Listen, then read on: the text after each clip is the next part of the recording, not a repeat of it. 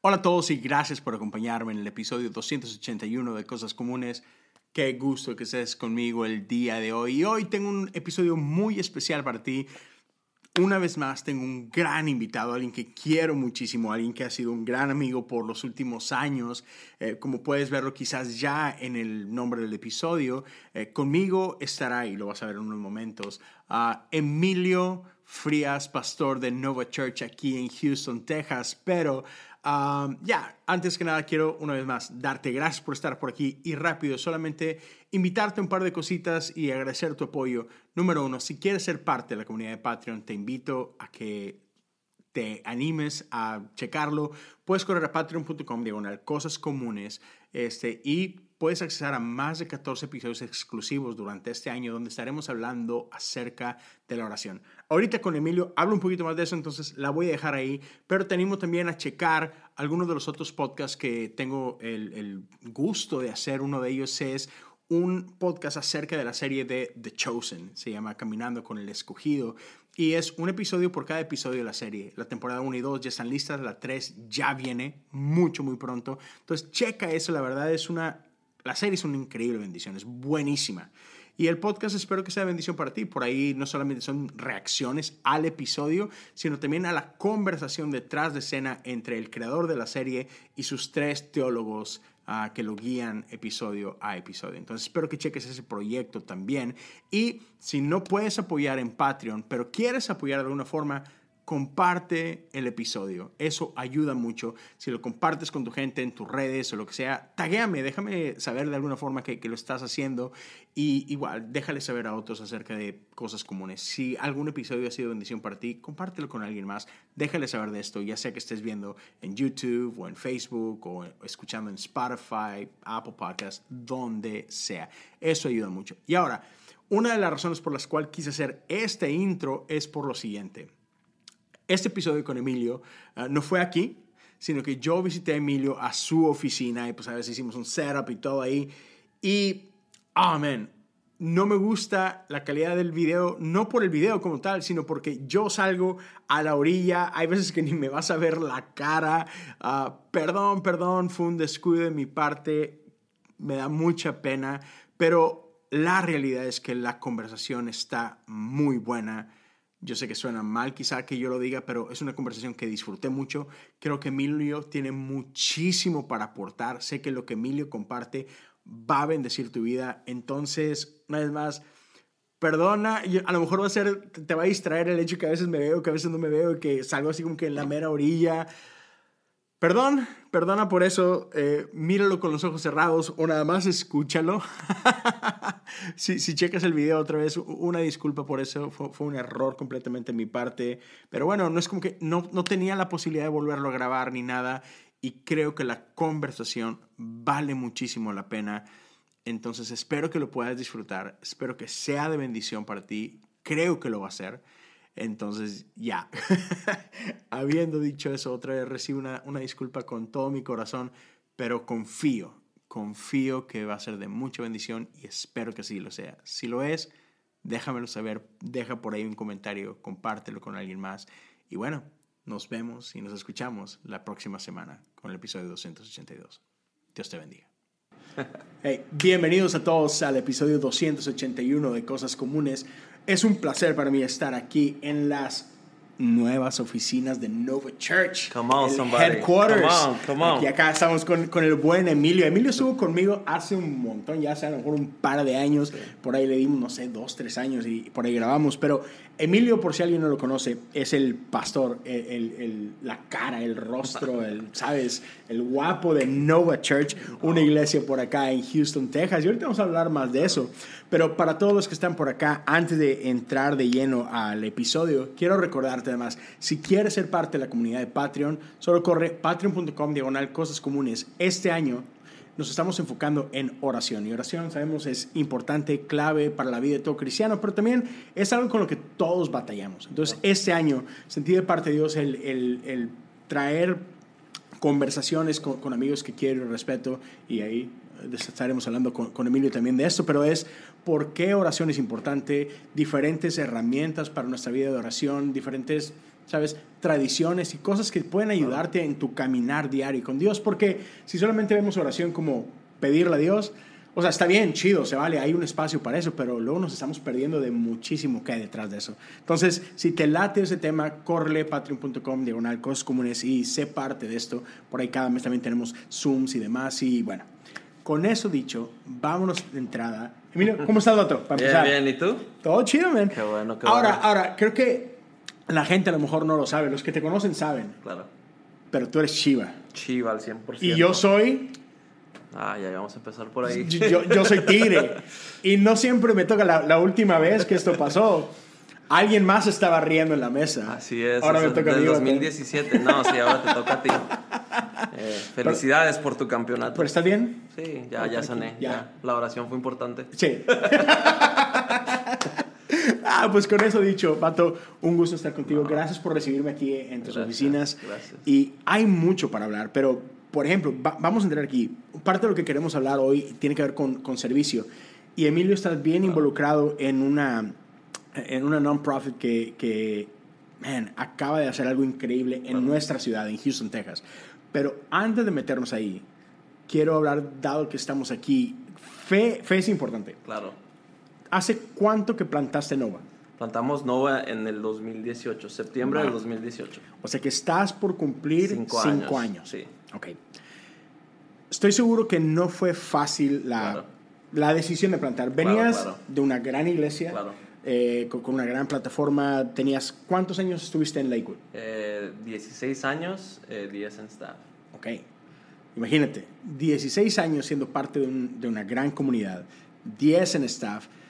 Digamos que incómodo no estabas en Lakewood. O sea, En un lugar bueno. era un gran lugar y, y, y amas lo que Claro, hacías. claro. O sea, estás apasionado por lo que estabas haciendo. Pero de repente hu- hubo un, un llamado de parte de Dios y respondiste a ese llamado con todo lo que eso implica. Y parte importante de esa decisión que tomaste y ese paso tan grande que tomaste fue fe. Y yo caminé algunos meses contigo eh, en los inicios de Nova. Y, y si algo me queda claro en estos años que tengo de conocerte, es que fe juega un rol enorme en tu vida. Claro. Y creo que nunca, a, a pesar de que he, he sabido de muchos, como que llamémosle tropiezos o pruebas de parte de- del enemigo y todo eso, creo que nunca te he visto quejarte. Creo que nunca te he visto enojado, como que en mal plan, nunca te he visto No. no, ¿por qué Dios? Y, Sí. o sea, siempre cuando vienen retos, tú eres el tipo de persona que te ve así como que, ok, va. Let's go. Va, let's go, let's go. let's go". Otro más, Exacto. otro más. Exacto, entonces, quiero que empecemos por ahí. Claro. Háblame un poquito de quizás algunos de los retos, pero sobre todo esta parte de, de cómo fe ha sido tan importante Claro. en estos cinco años de Nova y en los que vienen. Claro, claro, no, sí. Eh, que me da risa porque hace una semana alguien estaba diciendo lo mismo. Dicen que, que cuando piensan o, o ven situaciones difíciles que hemos pasado, dicen que siempre me estoy eh, sonriendo. Yeah. Siempre estoy feliz. De hecho, el otro día me recordaron cuando nos robaron el tráiler por primera vez en Nova. Por primera Eh, vez, por entiendo. primera o sea, vez. por primera vez. Eh, cuando nos robaron el tráiler, este, yo salí en las noticias. Y mi declaración en las noticias, lo que yo digo es, eh, estamos orando y oro. Yo dije esto públicamente en Houston, la ciudad, la cuarta ciudad más grande de los Estados Unidos. Yo dije, y oro que le dé diarrea al que nos robe el tráiler. sí, me acuerdo. Qué lo que era. Entonces, estamos platicando de eso, pero no, yo creo que dentro de lo, de lo vivido, de las experiencias, yo creo que eh, la, la parte de fe es algo que no nada más nació en estos momentos difíciles. Eh, la fe es algo que por mucho tiempo fue inculcado, fue enseñado eh, sin algo medible de lo que estábamos viviendo, pasando para decir, ah, tengo fe sobre esto. O sea, tú creces, ves las cosas, aprendes. Vi ejemplos desde chiquito de cómo Dios proveía la fe de mi mamá en momentos difíciles, pero luego llega un momento donde la fe tiene que ser no fe prestada ni vista, sino fe tuya. Y yo creo que muchos de nosotros hoy en día, lo digo respetuosamente, eh, somos muy buenos en usar fe prestada. Porque es lo que estoy yendo, y, pero, pero cuando ya pasas tú por la situación, ¿qué sucede? Entonces, eso nos lleva a nosotros. Y para mí, yo siempre regreso a este ejemplo. En el 2014, cuando yo eh, pasé por cáncer, mi abuelita fallece en Easter Sunday, el, el domingo de Pascua, abril 20. El, eh, eh, abril 21, el siguiente día, yo soy diagnosticado de cáncer y yo recuerdo estando ahí unas semanas antes, una frase se me dijo, dijo, eh, nuestro pastor en el momento nos dijo, eh, toma el mismo tiempo preocuparte Mm. que orar por la situación. Entonces, esa frase a mí se me quedó grabada porque es la realidad. Eh, la, la fe es eh, ver, es, es creer en algo que no ha sucedido, es tener una expectativa, pero lo mismo es preocuparte y decir no va a pasar. Y Yep. tristemente nuestras situaciones, lo que vivimos, lo que atravesamos, eh, a veces dictan a la segunda cosa. Me preocupo, dudo, no soy yo y yo dije, ¿sabes qué? Pues si me voy a enfocar en eso, pues voy a creer lo que Dios dice. Y una vez más, yo regreso a compararlo todo lo que yo he visto a Dios hacer, todos los milagros que he visto suceder. La, la segunda cosa que he visto es de que la fe en medio de los momentos que hemos vivido, algo que yo he aprendido claramente es de que Dios eh, obra en el tiempo que Él quiere obrar. Mm. Y es el proceso, es la, la paciencia, es lo que a nosotros nos falta. Sí, sí. Lo queremos ya. Sí, cua- eh, o sea, soy paciente. ¿Cuá- ¿Cuánto tiempo tengo que ser Sí, paciente Dios, para o sea, te soy ahí? paciente un mes y ya después de un mes ya te ayudo si necesitas Sí, ayuda. Entonces, todo eso yo creo que me, me ha ayudado en esta situación a entender algo de que eh, la segunda cosa, bueno, tercera, dos, segunda y tercera cosa, eh, rápidamente es eh, la, la fe, las situaciones. Eh, Salmos 119, creo que es 16, donde dice yo te, te conocí, te formé en las entrañas.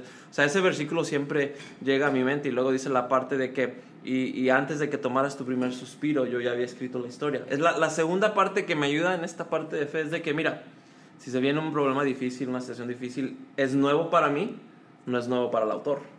Muy bueno. Entonces, para mí, yo puedo que ahorita bueno. estoy, ah, ¿qué hago? Pero, pero él ya sabe. Es lo que me da la paz en medio de esa situación. Y la tercera cosa es eh, algo que le di- dijimos a nuestra iglesia este año 2023, que es el año de fe inmovible. Y, y es eso, es entender algo de que no puede haber fe sin prueba, no puede haber fe sin un momento eh, difícil que enfrentes. Y yo a veces siento que veo mucha gente que dice, tengo fe, tengo fe, tengo fe. Y luego llega el momento difícil y. ¡ay, qué hago! Yo creo Claro. que parte de eso, porque lo, lo conecto con esto, es de que yo creo que es algo que Dios ha enseñado a, a- o nos ha puesto, o me ha puesto para poder ayudar a alguna gente por estas situaciones que hemos vivido. Eh, el tener fe o, el, o por qué a veces estoy tan tranquilo o, o- o no me enojo. Esta es mi cara enojada. O sea, cuando estoy enojado estoy así de Y sí igual. es cierto. Y, y yo he entendido algo, es de que, man, si, si, si yo me, me enojo, o sea, me, me frustro o, lo que sea, o sea, ¿a, qué- a qué voy a llegar? Ya. Ajá. Es, es confiar. Sí. Es lo que nos ha ayudado. Sí. Cinco años casi de iglesia, muchas historias. Y es muchas historias. Y ju- pero justo eso que decías ahorita al final, mientras hablabas en los primeros dos puntos, es lo que venía a mi mente, que ya, o sea, pues mm, cuando todo va bien, no necesitas fe. Claro. Todo, todo va bien. Todo. Pero, pero fe justamente viene y, y eh, la necesitamos cuando el mundo se está yendo al carajo. Ahí es y, y es ahí donde, ok, y, y entonces ahí cuando, cuando no ves en dónde estás caminando es, ok, para dar el siguiente paso Sí. realmente necesito fe. Claro. Y es cuando te animas a, a dar esos pasos de Claro, fe, es claro. que ves a Dios hacer lo que, lo que nada más Dios puede hacer, no Ujú. lo que tú puedes hacer. Claro. ¿no? No, y esa es la parte que, que, que, como lo dices, es claro, es- algo tiene que suceder. Eh, yo recuerdo que cuando me alejé para que Dios me diera la palabra del 2023 y le dijo fe inmovible, dije, ah, chido, fe inmovible, lo siento. Eh, lo que nunca me imaginé es de que cuando yo doy esta palabra a la iglesia, ah, nos roban el tráiler otra vez. Segunda vez. No, esta es la cuarta vez. Ah, O sea, ya, ya han sido cuatro veces. Entonces yo después de eso yo digo, Dios, o, o ya quieres que deje esto, o no te estoy escuchando, pero luego me di cuenta de algo. Me, me puse a ver ciertas cosas en contexto. Eh, los trailers, somos una iglesia portátil, si no lo saben, no tenemos edificio, nos reunimos en una escuela, eh, armamos todos los domingos, es todo una producción, Ya. diferentes cosas y eh, yo me he dado cuenta de que la única, el único tiempo que han robado o han querido hacer algo con los trailers es cuando estamos en el área donde estamos ahorita en Houston. ujú, ujú. Por medio de la pandemia nos fuimos 24 millas, nos cambiamos porque no podemos reunirnos en las escuelas Sí. y cuando estaban los trailers lejos, nada les pasaba. Todos bien, los dejábamos sin candados, sin nada, tranquilos. Los movimos y nos cambiamos y ¡pum! Entonces una vez más yo regreso, eso es la fe inmovible, o sea, tiene que haber algo que, que te, que te asegure a, a- a ver si lo que estás creyendo que estás formando es verdadero. Ah, Y se me hizo bien interesante esto. Ok, tú lo que a decir, tú, Nova Church, nace y desde un principio tú tenías un, un campo, dices tú, A-Leaf, es aquí es donde Dios me llamó. Sí, estoy en Houston, pero es en esta zona, ¿no? Y yo sé que A-Leaf tiene un significado muy especial para ti.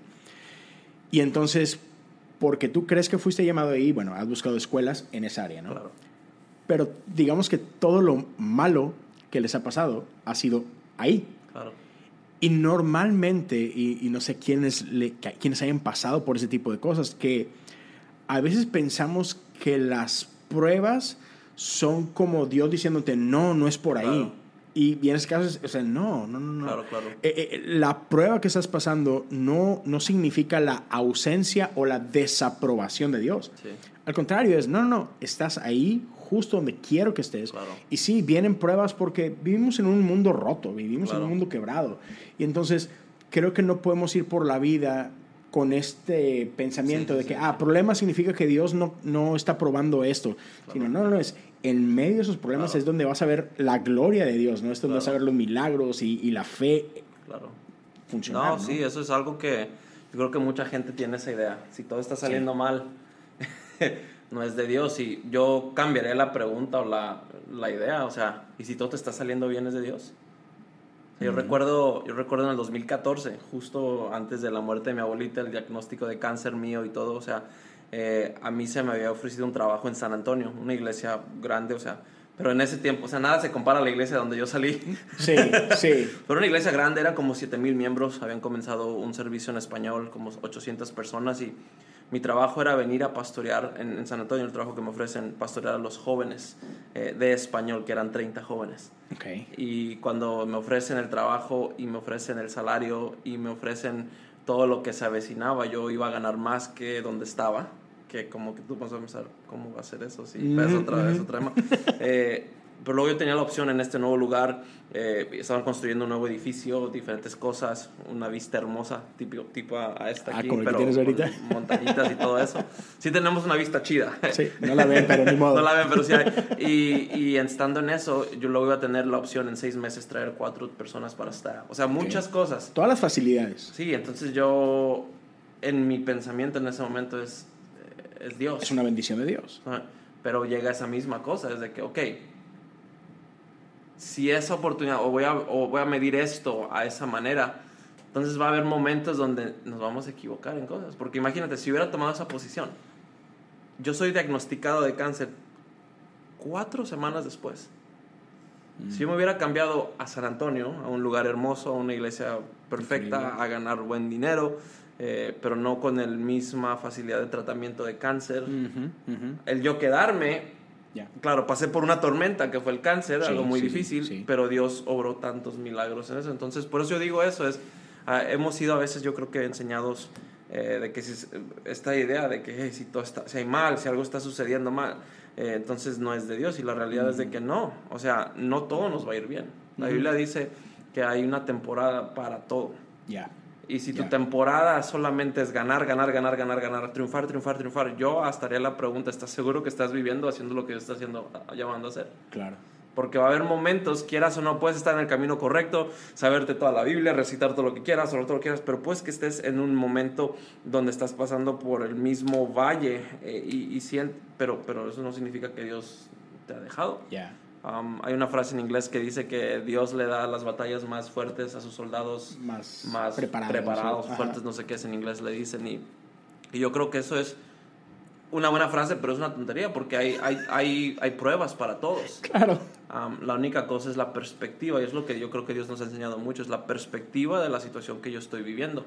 Eh, yo voy a hablar específicamente en Estados Unidos, yo no sé dónde están viendo eso ustedes, pero en, en, Estados Unidos típicamente el hispano automáticamente se pone en la mentalidad de víctima. Ya, totalmente. La perspectiva que yo estoy diciendo es, ok, mira, eh, pase lo que pase, yo le digo a mi esposa, le digo a nuestra iglesia, al equipo, pase lo que pase, venga lo que venga, o sea, yo voy a confiar en Dios.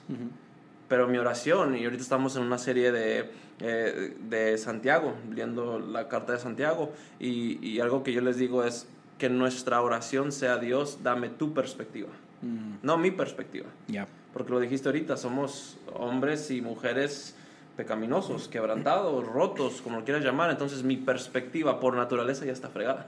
Sí. ¿Puedo decir esa palabra aquí? Sí. Ok. Fregada. ¿Verdad que sí? No hay problema. Eh, pues está mal. Sí.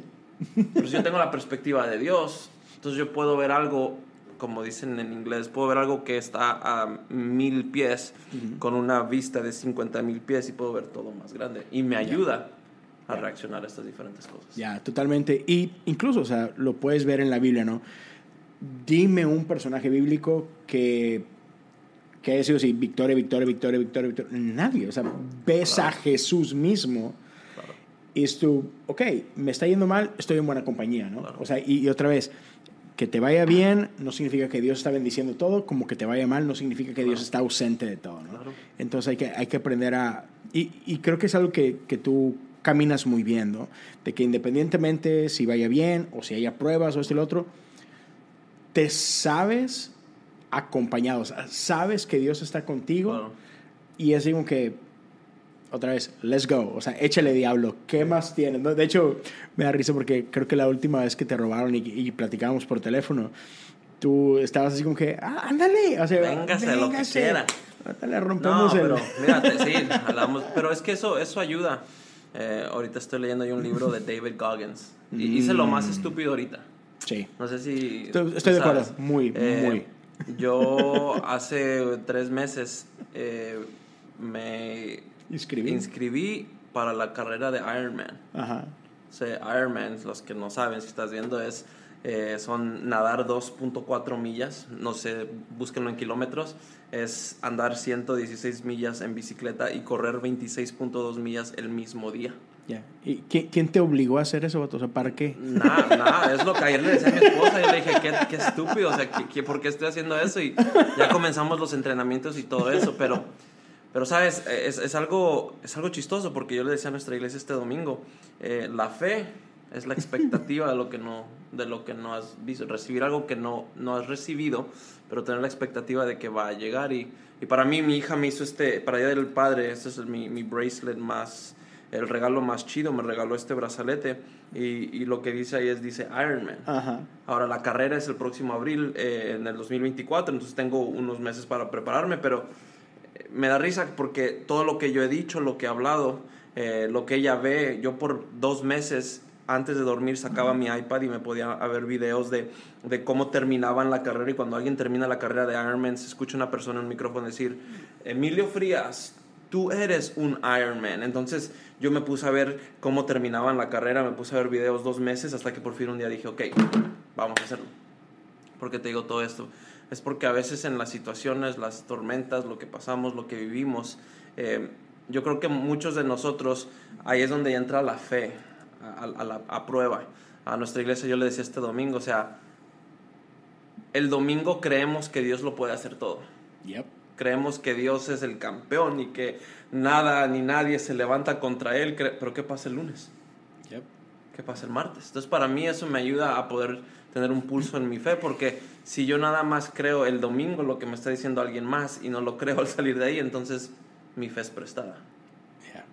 Entonces, ahí cuando yo me, me le decía a la iglesia, yo al ver este brazalete, mi hijo me hizo una carta de, de Iron Man y ah, hubo gente que dijo, no lo vas a completar, eres un loco. Y yo le dije, ok, yo quiero que estés ahí el día de la carrera, está ahí en la meta para cuando yo llegue y tú veas y, y- y veas que lo voy a hacer. Y yo le, mi hijo me escribe, una- mi hijo era uno de ellos. me dice, estás loco, y una me dice, estás gordo, estás viejo, todo eso. Y Sí, dentro de todo eso me, me hizo una, una carta del Día del Padre y, y adentro le escribió, papi, te amo, eres el mejor papá. Y yo sí creo, subrayo sí, que vas a ser un Ironman. Y a, a mí, hablando de la iglesia y nada más hablando de esto de fe, me, me da risa y pues empecé a llorar porque mi hijo nunca ha corrido el Ironman, nunca ha visto los videos que yo he visto, pero él ha escuchado todo lo que yo hablo. Ujú, ujú. Y porque él lo ha escuchado, él lo ha creído. Tanto sí que hace una semana mi hijo se fue a correr conmigo. Mm. La peor idea que pudo haber tomado porque ayer mi hija salió a correr con mi esposa. Ajá. Quieren entrenar también, o sea, cosa que se pega, que nos ayuda a estos momentos, Ajá. que nos ayuda en la perspectiva de Dios. Yo ahorita practico lo que he escuchado, he visto y aprendido por tanto tiempo. Hay momentos que ahorita yo oro, Dios, gracias que todo va bien, para un momento que posiblemente venga otra batalla. Tengo que estar listo para poder enfrentarlo. Y me encanta eso que, que acabas de decir, o sea, hablabas ahorita de la fe prestada y no es que esté mal. O sea, hay momentos en que necesitamos tomar de esa fe de otros porque alguien la está modelando y, lo aprendemos así, pero llega ese momento donde, ok, tiene que ser gracias, ajá, gracias por ese tiempo en el que me la prestaste y ahora corro yo con, con mi fe, ¿no? Y es ese, es ese paso. Claro, claro. Es ese paso que tenemos que dar todos en algún punto donde, ok, gracias por modelarlo, porque como dices tú, tú eres ahorita, en cierta forma, el producto de aquellos que corrieron antes de ti y que te enseñaron cómo se ve esa, esa fe. Y ahora tú estás haciendo eso para tu familia y para tu iglesia, ¿no? De que, ok, ahora, ahora me toca a mí, Emilio, el decir, señores, así es como se ve fe y cuando la necesiten, nada más acuérdate de lo que viste, de lo que escuchaste y, y, y, sale, ¿no? O sea, por ejemplo, e, el que, el que tu hijo dijera, papi, me voy a correr contigo, es, ok. Claro. Porque te ha visto hacerlo, entonces se contagia. Se contagia. Y la fe igual, la fe se contagia a otros. Y entonces, gracias por, por compartir toda esa, parte, toda esa parte con nosotros, pero lo otro que quería hablar tiene que ver con, con, lo que pasó hace, hace algunas semanas por acá en Houston. Y bueno, para quienes no sepan, hace algunas semanas hubo un evento en nuestra ciudad que es One Day Houston, un día Houston. Y hubo arriba de 5 mil voluntarios, si no me equivoco. Ah, eran 50 mil. 50 mil, perdón. 5 mil que eran iglesias. Eran, no, eran 50 mil voluntarios. 50 mil voluntarios. Eran diferentes números, que hubo muchos números tirados. Sí, sí, sí. La idea era 50 mil voluntarios sirviendo a nuestra ciudad. Eh, 47 millones de dólares pagando deuda médica. Eh, más de 10 millones de dólares de eh, diferentes cosas pasando por las iglesias para poder bendecir a la comunidad. Eran 500, no, mil, mil iglesias o NGOs uniéndose eh, para poder servir a la ciudad en esto que era One Day Houston. Entonces imagínate, 5000 fue la historia que leíste bien tu devocional. la que, Dios dio de comer. pero, pero ves, o sea, más de 50 mil personas sirviendo a una ciudad. Claro. Y, man, o sea, yo, yo estuve siguiendo de cerca todo cómo se movía ese rollo y, y es increíble ver cómo esas 50 mil o más de 50 mil personas que se unieron por amor a una ciudad son gente bien diferente. Claro. Y, y, entonces ahorita quiero que hablemos un poquito de, de, todo eso que tiene que ver con servicio, porque servicio unió a una ciudad. Claro. Y, y es algo, yo sé que Houston es, es, es, un, es un escalón de una gran escalera que empezó en Los Ángeles, Houston, viene Miami, Chicago, todo lo que se viene, ¿no? Pero bien importante porque vivimos, y me atrevo a decir, no solamente en un país extremadamente dividido y mismo, vivimos en un mundo dividido. o sea, esto no es, ay, si es que los gringos están locos. No. Claro. Esto está, esto está pasando en todos lados. Estamos sumamente divididos y como que somos más conocidos por todo lo que no tenemos en común. Claro. O sea, eh, eh, estamos en, en, esas tribus, chivas, tigres, y no, eso, y, estamos en contra claro. uno de los otros. Y en esta ocasión, servicio fue esta herramienta, llamémoslo así, que unificó a 50 mil personas o más de 50 mil personas que tienen un montón de cosas que los hace diferentes. Claro, claro. Pero ese día se olvidaron de todas sus diferencias y se concentraron en aquello que los une.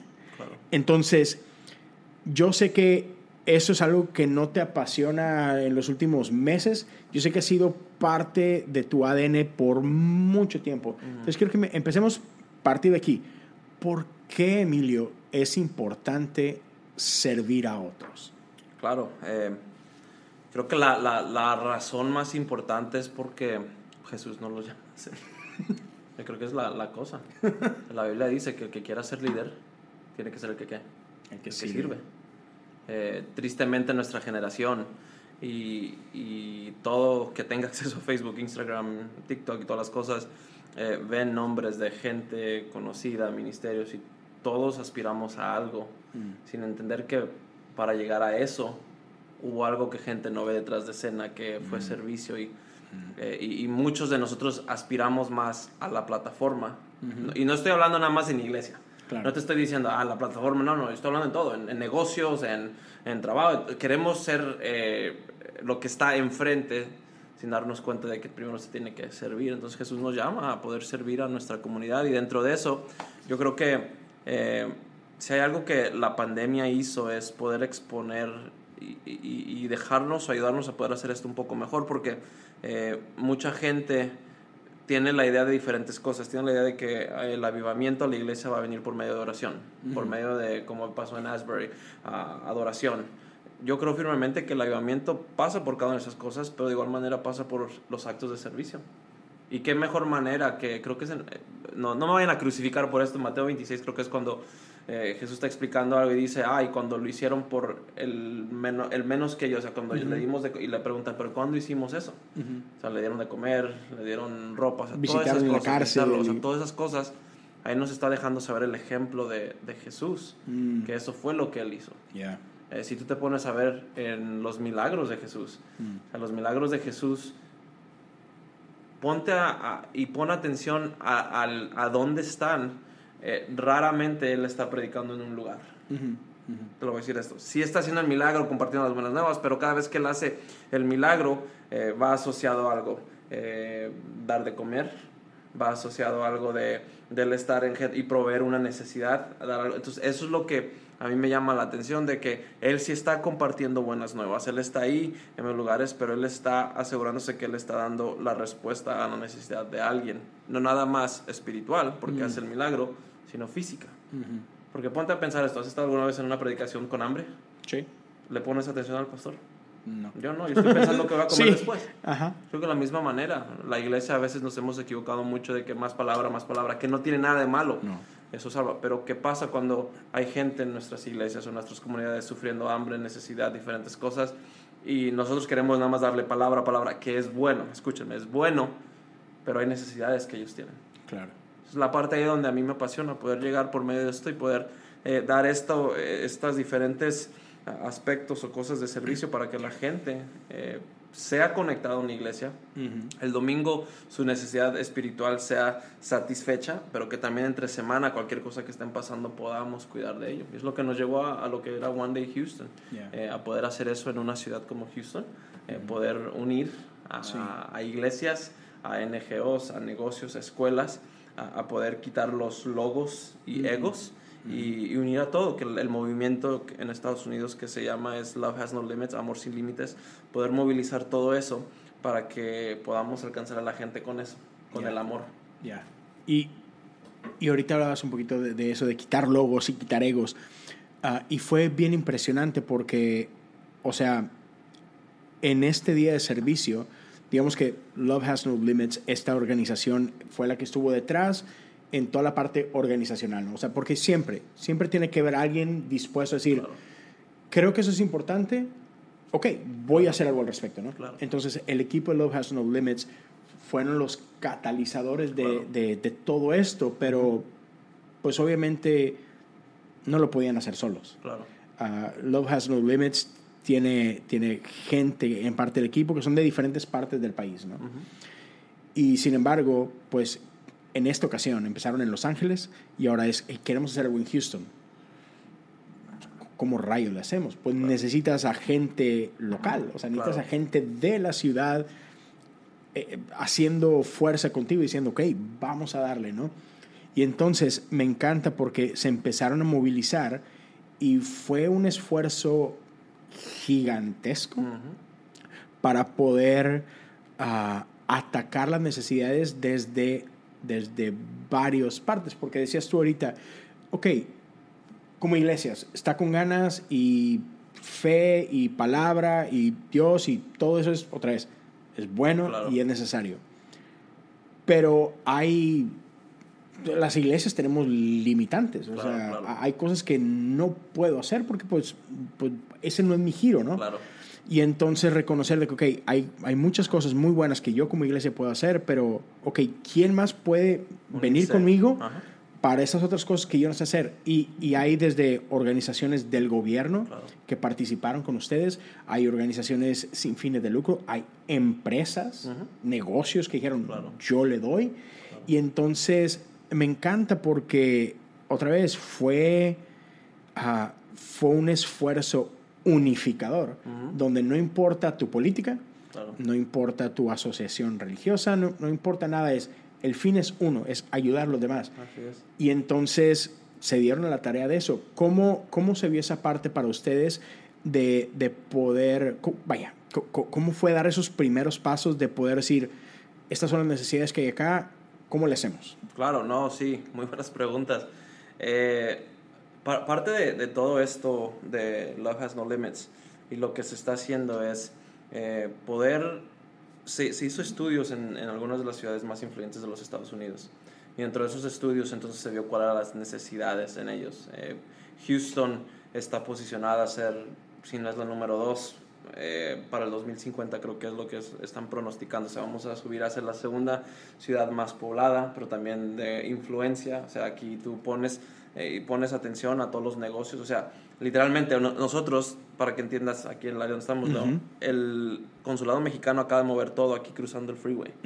Todo esto aquí ahorita son negocios de las compañías más, Más grandes. grandes de los Estados Unidos. Entonces, gente sabe que viene un crecimiento aquí. Entonces, fuera de eso hay crecimiento, pero si cruzas el semáforo aquí como a media cuadra, estás en uno de los lugares más altos de índices de, de pobreza. Entonces, hay muchas Sí. cosas así que se estudiaron y basado en eso, entonces se identificó a, a organizaciones dentro de la ciudad, porque eh, nuestras oficinas principales están en Los Ángeles. Entonces es muy difícil, eh, el error que a veces hacemos, lo voy a hacer de esta manera, eh, en las iglesias es de que por ir a un lugar nosotros asumimos, esto es lo que se necesita. Nunca se me va a olvidar durante la pandemia, yo estaba trabajando con un pastor y estábamos repartiendo comida en la ciudad, diferentes cosas que estábamos haciendo y este pastor me dijo, ok, yo quiero hacer una distribución de comida en mi iglesia, en esta colonia, porque se necesita. Y dije, ok, intentémoslo. En nuestra iglesia, bueno, en nuestra área no tenemos edificio, pero donde nosotros hacíamos la distribución de comida, este, desde las 6 de la mañana estaba la gente Fila. filas, eh, millas, miles de personas. Cada martes y jueves servíamos 10 mil personas, cada, cada martes y jueves, por un año y medio. Entonces este pastor dijo, ok, es lo que necesitamos. ¿Qué fue lo que sucedió? Hicimos lo mismo. El evento comenzaba a las 10, a las 9.50 había tres carros en fila. Wow. Entonces la Nice. necesidad no era la comida No era ahí. Ajá. había otra. Entonces nosotros lo que hicimos fue eh, escoger diferentes pastores, lo que fue el advisory board, el- el- la mesa. Sí, la mesa de consejo. De consejo eh, que pudo ayudarnos a, a dirigir ciertos problemas. Identificamos algunas cosas, organizaciones que podamos servir. En Houston fue en los refugiados, porque Ujú. es la, la ciudad de, número uno en Sí. Estados Unidos donde los refugiados son traídos. Eh, identificamos lo que es, claro, la pobreza. Es Ujú. Houston, hay Ujú. pobreza. Ujú. Eh, identificamos lo que es el sistema de adopción, foster care, todo eso. Wow, ok. Eh, las, las escuelas, o sea, es Ya. Texas, todo es más grande en Texas, Todo. es en inglés, everything's bigger. Identificamos esas cuatro cosas y, y- y dentro de eso eh, unimos a diferentes eh, personas locales, organizaciones para poder trabajar con ellos. Mm. Esa fue una parte, antes de que todo esto Sí, sucediera. antes de que arrancara todo. Después de eso, eh, hubo alguno del equipo de Los Ángeles que se cambió aquí a Houston. Wow. Entonces, cuando se cambian aquí, lo que comenzamos a hacer es literalmente ir y conectar con iglesias. Y todo se llevó a un desayuno que hicimos el 3 de mayo. ujú. Eh, En este desayuno, ¿tú estuviste? Sí. Eh, en el 3 de mayo eh, presentamos esta idea a Ujú. 700 pastores de la ciudad. ¿Cómo podemos servir a nuestra ciudad juntos? Porque algo que yo he- se me ha pegado mucho decir últimamente es tristemente tratamos a nuestras iglesias, eh, somos como pandilleros. Y decimos, esta es mi cuadra, no te metas, esta es mi área, ajá. no te metas. Entonces nosotros lo que hicimos es mover eso, Sí. unificar a la gente, o sea, que la gente creyera, hey, no es logos, no es esto, no es lo otro, es cómo podemos servir a la iglesia, a la gente, a la comunidad, sin nuestro logo ahí arriba. Y decir, vamos. Entonces nosotros hicimos todo eso y en estas reuniones trajimos a pastores y hubo pastores que dijeron, hey, le entramos, hubo pastores que dijeron, no. Hubo gente que el modelo que presentamos dijeron, no es cristiano. Eh, el, modelo que dijeron, no. Hubo, hubo mucha gente en Houston que dijo esto. eh, no queremos ser parte. Hubo las asociaciones y no sé qué tantas cosas que nos inventamos a veces en el mundo, mundo hispano que dijeron, Sí. no, esto no. Entonces, eh, yo, literalmente esto fue para quien dijera, yo quiero servir a mi ciudad. Eh. Quiero ayudar a lo que es. Sí. O sea, que se comenzó todo eso y por un año, relaciones con eh, pastores, creamos relaciones y no las teníamos.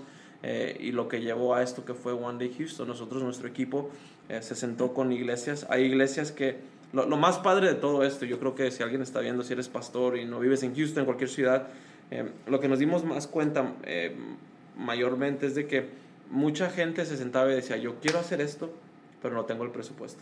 Mm, es la- lo, lo real. Ya. Um, lo que nosotros animamos y al sentarnos con iglesias es de que, mira, todos podemos hacer algo. Ujú.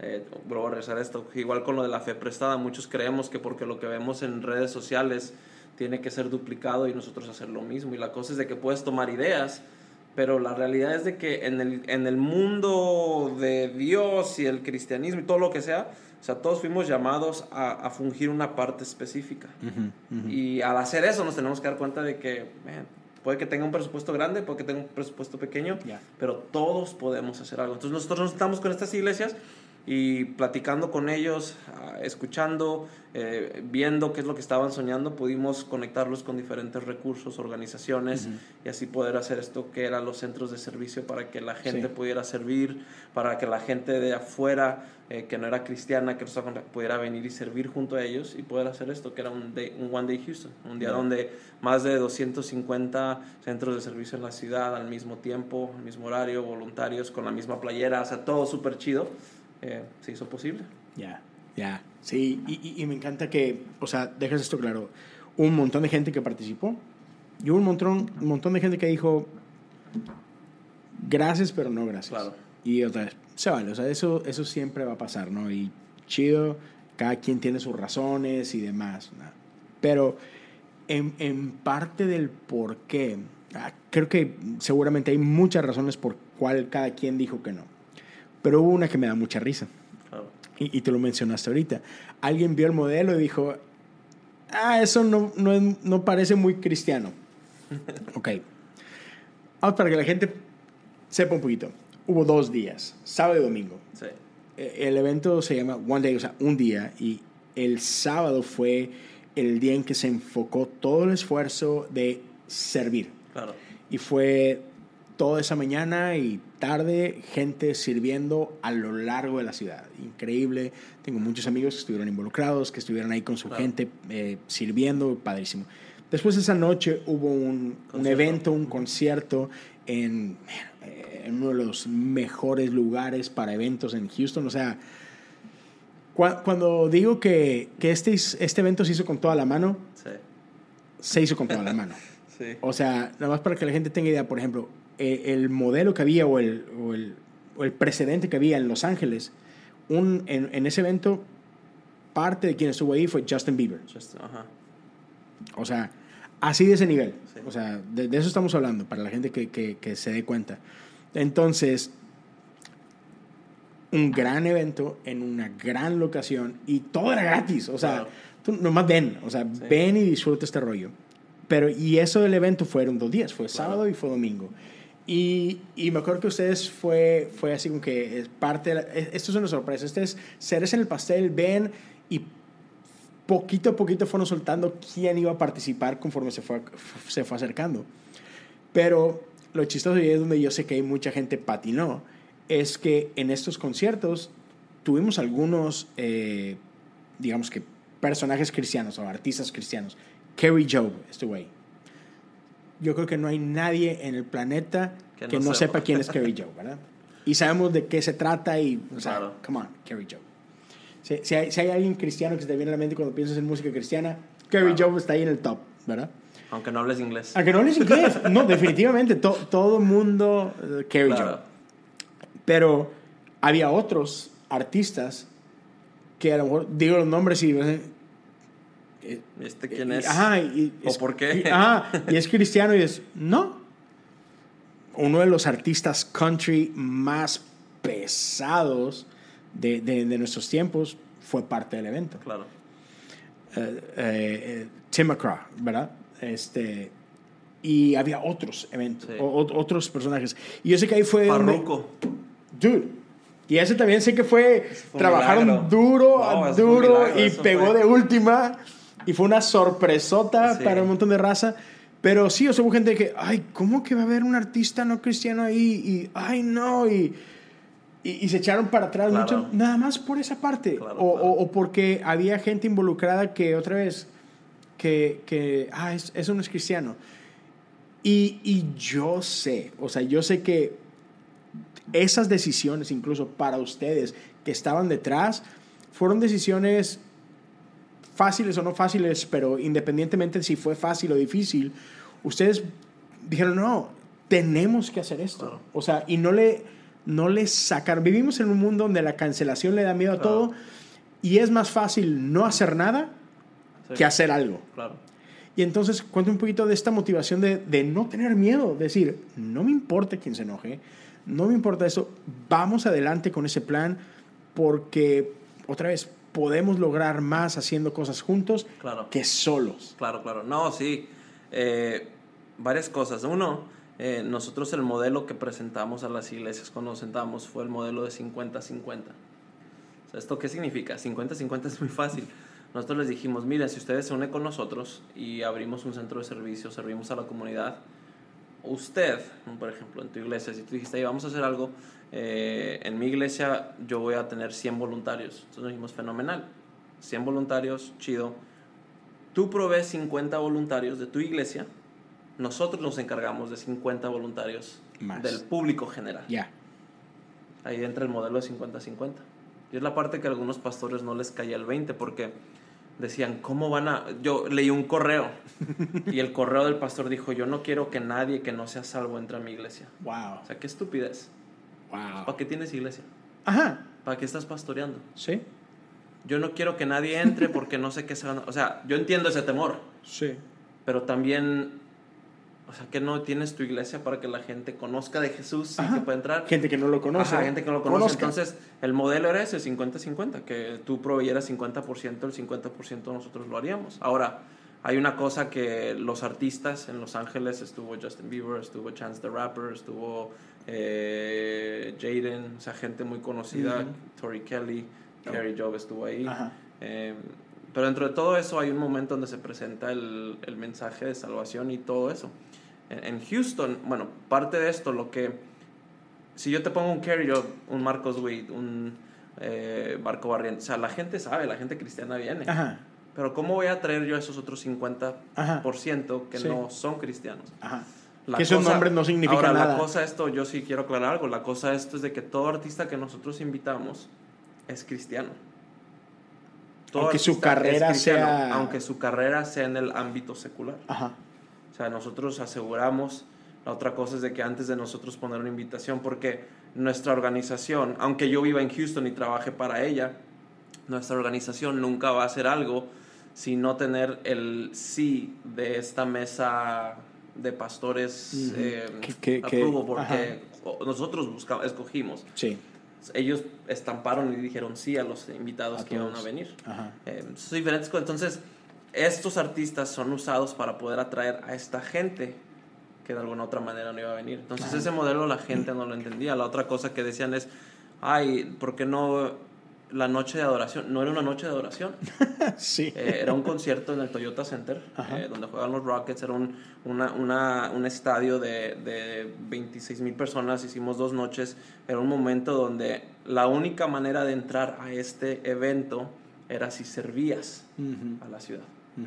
O sea, este no eran boletos que los poníamos a la venta. Ajá. Nada de esto fue eso. Era, era- eran boletos que tú, si te apuntabas para servir en algún centro de servicio en la ciudad, tenías tu Tenías entrada acceso. para ir. Entonces ahí fue donde mucha gente no entendió ese modelo. Ya.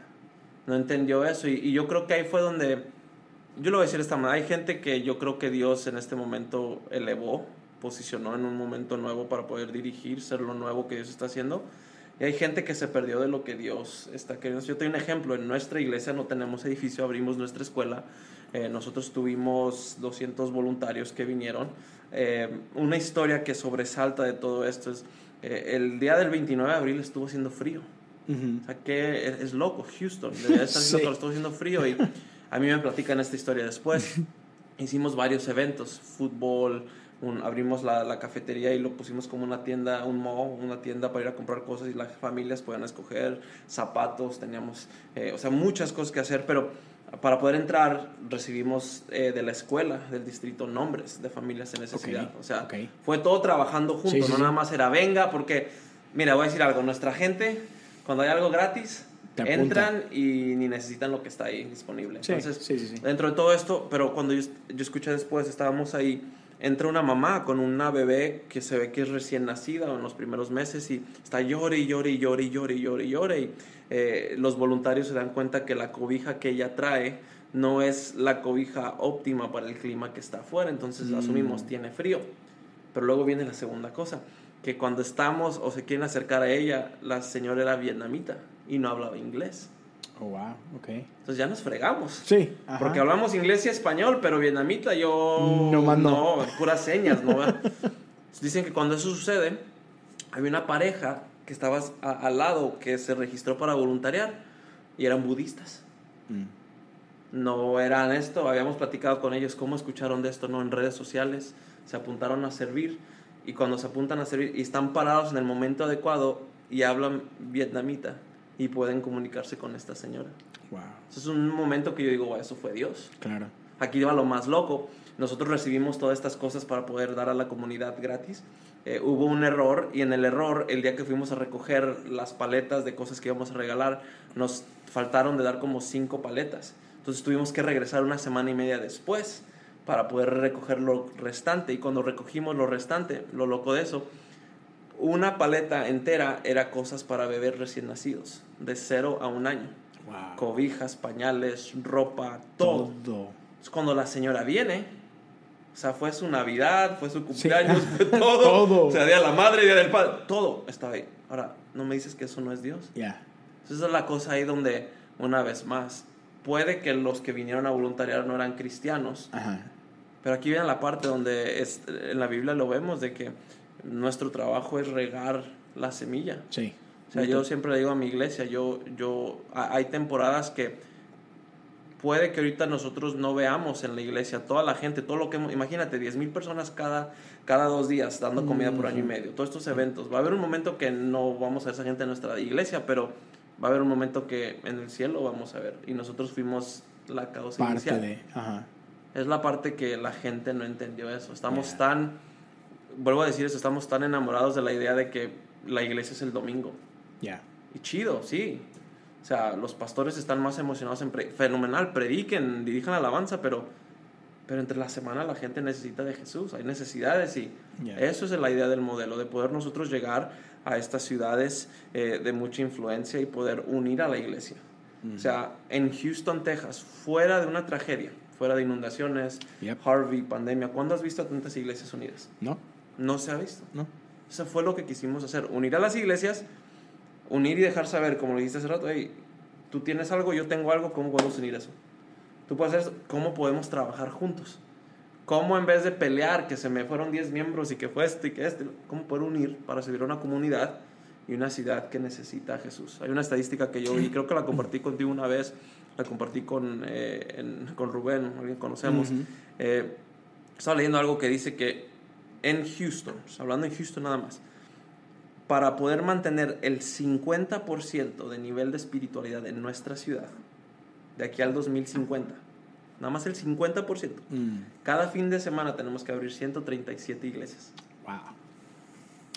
Bro, imagínate eso. Wow. De aquí para mantener el 50%. no para duplicarte, no para... No para el 100%, para mantenernos. Ya. 137 iglesias cada fin de semana. Tienen que abrir. Y nos estamos peleando por que queremos servir. Sí. Lo más estúpido. Por eso nosotros, Juan de Houston, eh, amor sin límites, eso me enoja a veces. No, no, Queremos, queremos romper esos paradigmas, esos esquemas. Ya. Dude, sí. Es. Sí, como alguien que está involucrado en la iglesia, sí, a veces te quedas así como que ¿qué rayos estamos haciendo? Claro. Donde gente espiritualmente y físicamente se está muriendo. Claro. Y nosotros peleándonos por si una mujer puede predicar o no. Claro. tonto. Y- y- ajá, así como ¿qué? Hay cosas más grandes. Hay cosas mucho más importantes y, y es donde creo que es, es bien importante que tenemos que cambiar el chip. Claro. O sea, otra vez, no, no es que sea bueno o malo el predicar o no predicar, que si una mujer, que si no una mujer, que si Claro. ropa esto o lo otro. O sea, es- o sea, ok, padre, pero a final de cuentas, o sea, Jesús dejó un mensaje muy claro, Claro. que es amar a Dios, amar a la gente y, y la cosa es que nos modeló cómo se ve eso. O sea, dices tú, Jesús predicaba, sí, tenemos el sermón del monte registrado, Sí, claro. impresionante, y sabemos de que Jesús enseñaba por todos lados, Oraba. todo. pero, ajá, claro, y cosas buenas, y Jesús visitaba este, sus templos y todo esto, pero nada de eso fue una excusa para no sentarse a la mesa con quienes necesitaban de él. Claro. O sea, y tú, tú mencionabas hace rato, ¿no? De que, ¿dónde vemos la mayoría de los milagros de Jesús? En la calle, Claro. eh, con la gente. Este, donde sea que estaba la gente, ahí estaba Jesús saciando necesidades. Y entonces no es un esto o esto. Jesús es un ejemplo de que las dos. Claro. O sea, es guardamos la palabra, enseñamos la palabra y cuidamos a la gente. Y, estamos con la gente y, y vemos cuáles son las necesidades. A esta viuda se le murió, o a esta mujer se le murió su niño, Claro. va. Llegó. Este trae la mano toda chueca, lo enderezamos. A aquel Ciego, este, vista. ciego, ajá, Comida, vista. o sea, vino.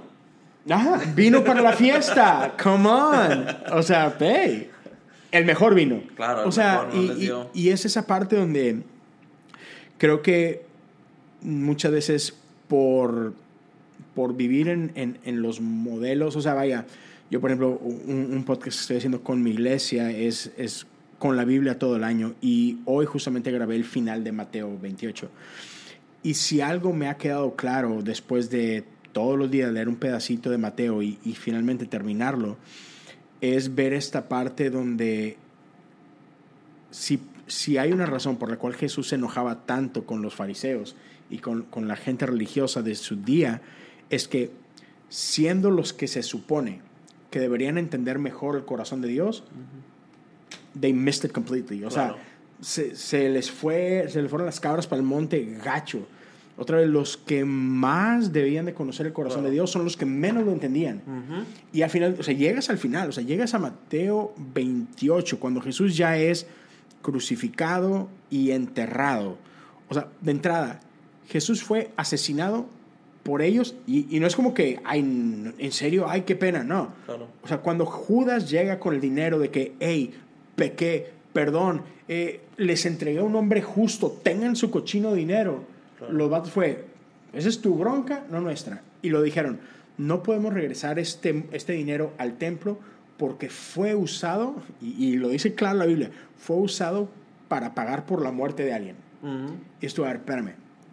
Estamos hablando de los que estaban guardando la ley. Claro. Y uno de los diez mandamientos es no matarás. Ujú.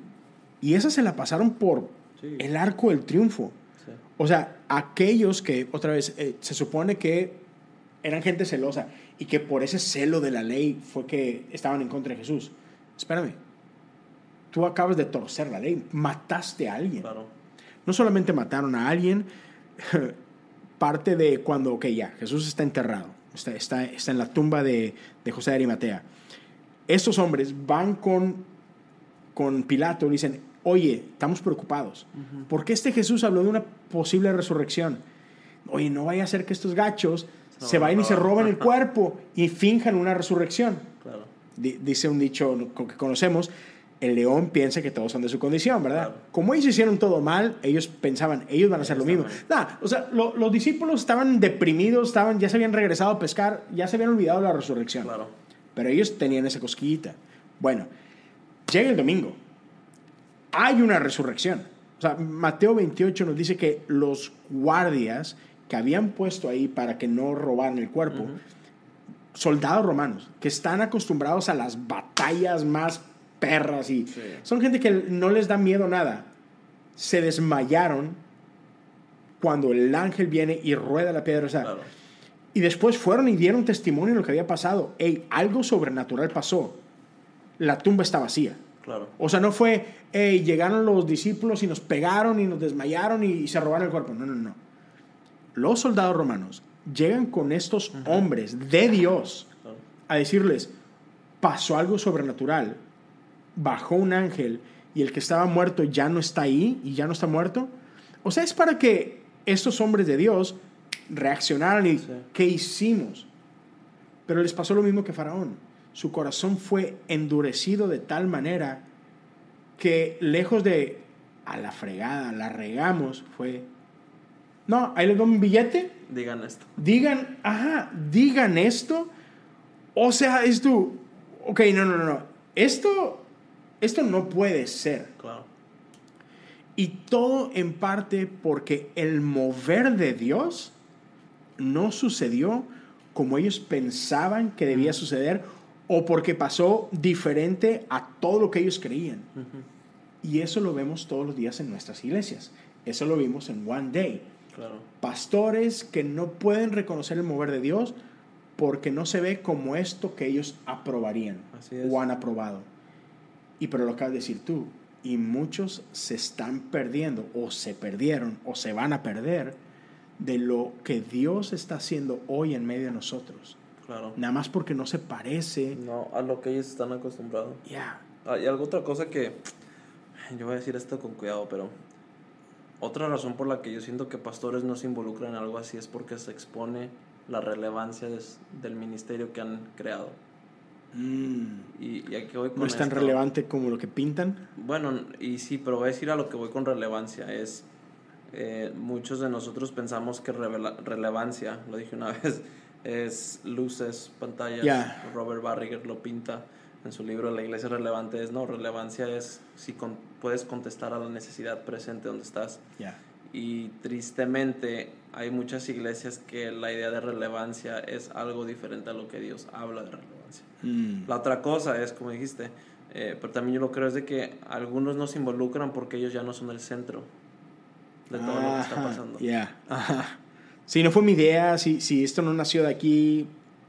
Sí, no. o si no los posicionan a ellos como los héroes. Ya. Que es lo, lo, gacho, y lo digo, lo digo respetuosamente, pero es lo gacho. O sea, muchas veces quieren.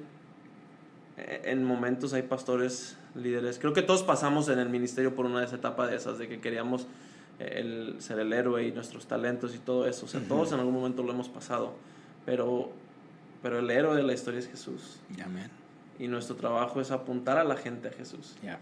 Y yo creo algo firmemente, yo, hay un dicho en inglés que a veces decimos en el ministerio, pero es, yo voy a hacer todo corto de pecado para poder mostrar a la gente quién es Jesús. ¿Qué significa eso? Ejemplo, nosotros plantando una iglesia, o sea, yo, yo ahora siendo el pastor principal y la pandemia nos ha ayudado a reinventar el ministerio, o sea, si yo cancelo un domingo el servicio para que tengan un domingo familiar, no nos vamos a ir al infierno. Alguien me escribió un comentario. Nosotros cancelamos hace unas semanas y me dijeron, wow, eso nada más lo hacen las iglesias millonarias.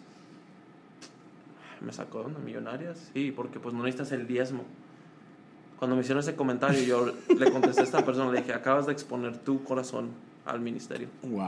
Porque mira, puede que nosotros cerremos las puertas, chido. Pero yo no, a mí no me paga la iglesia. Yo no mm. tengo un salario de la iglesia. Yep. Eh, yo no estoy preocupado porque Dios provee.